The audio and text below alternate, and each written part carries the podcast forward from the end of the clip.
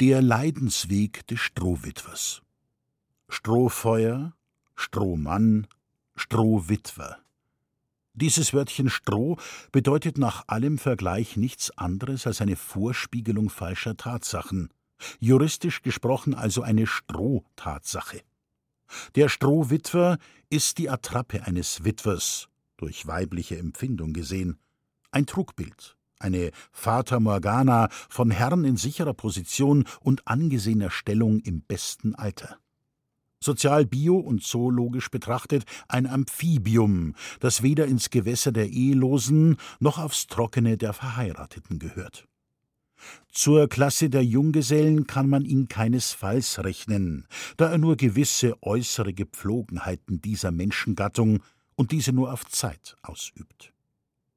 Der Strohwitwer ist selten unglücklich, aber, um gerecht zu sein, nie ganz vollkommen glücklich. Seine Frau ist verreist. Der erste Tag ist für den Strohwitwer nach einem kurzen, schnellen Aufatmen fast unerträglich. Hilflos wie ein ausgesetztes Kind bewegt er sich in den vier Wänden, und es fehlt nicht viel, so würde er sich vor dem schwarzen Mann fürchten.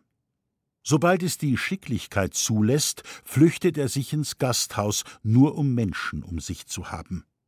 Er kennt seit Jahren das Gasthaus zur Mittagszeit nicht mehr, denn der häusliche Herd hat ihn von zwölf bis zwei Uhr in seine warmen Arme genommen. Jetzt ist das wirtshäusliche Mittagessen eine Sensation für unseren Strohwitwer. Er, dessen Wochenmenü feststand wie eine Felsenburg, bekommt jetzt eine Speisenkarte in die Hand mit dreißig lockenden Gerichten. Da will er sich nun einmal etwas besonders Gutes tun. Es ist ihm zumute wie einem Sechzehnjährigen, der heimlich mit seinem Taschengeld erwachsen spielt und nun großartig bestellt. Rindfleisch mit Beilage. Das hat's nämlich am Montag daheim auch gegeben. Nachdem er die anderen Gerichte gewogen und zu leicht befunden hat, ist er auf den guten Gedanken gekommen, dasselbe zu speisen wie daheim. Wir wollen die ferne Frau nicht kränken. Es hat dem Strohwitwer gut geschmeckt.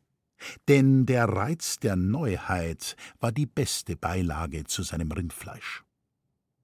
Am ersten einsamen Abend wollte er eigentlich länger ausbleiben als sonst, aber da fällt ihm um elf Uhr ein, dass er vielleicht den Gashahn nicht geschlossen hat, und nun ist kein Halten mehr. Im Taxi rast er heim, katastrophenbang.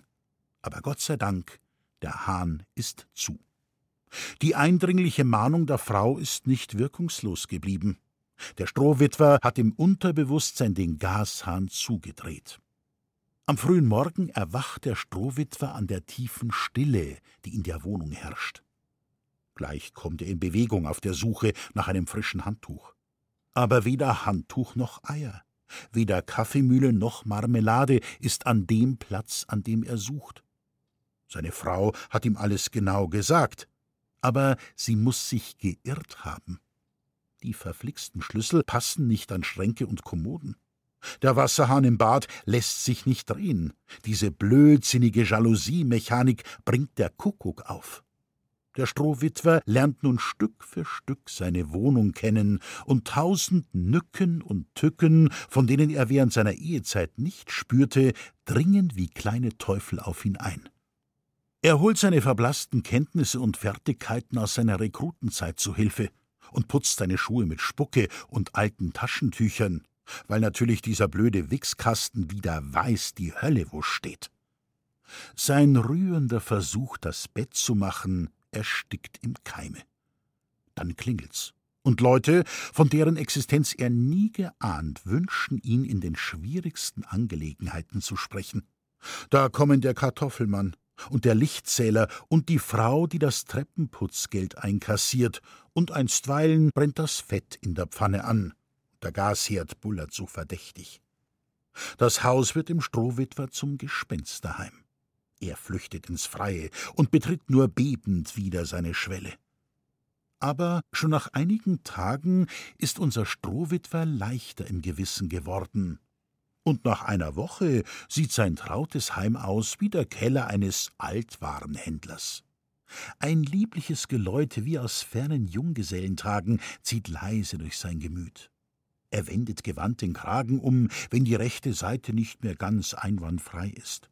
Er trägt unbekümmert die Ziehharmonika-Hose, zumal ihm bei dem Versuch mit dem elektrischen Bügeleisen durch einen allerliebsten Brandfleck die helle Sommerhose verziert wurde. Der Strohwitwer sieht im weiteren Verlauf seiner Strohwitwerschaft mit einer unleugbaren Wärme gut gewachsenen Mädchen im Treppenhaus nach, diskret natürlich und eigentlich rein reflektorisch. Er versucht sich in Gesellschaft in der fast verlernten Kunst des Hofmachens und gibt, glücklich, dass es ohne Unfall gelang, einem Holden gegenüber einige Komplimente zum Besten, denen ein leiser Kampfergeruch entströmt. Die Freunde haben es nicht schwer, ihn nach einem vergnügten Abend noch in ein Tanzlokal zu verschleppen, und seine Walzerkünste, durch Jahre brachgelegen, versuchen noch einmal ihr Glück. Der Strohwitwer ist bei alledem treu. Er spielt nur wie ein der Gefahr nicht bewusstes Kind an allerlei Feuern. Aber sein Halt bei allen Schicksalen und Abenteuern ist der Gedanke, dass er vielleicht den Gashahn vergessen haben könnte. Er steht wie der mahnende Finger des Ehegewissens vor ihm und führt ihn aus allen Fairnissen zurück an den zwar verwaisten, aber dennoch trauten häuslichen Herd.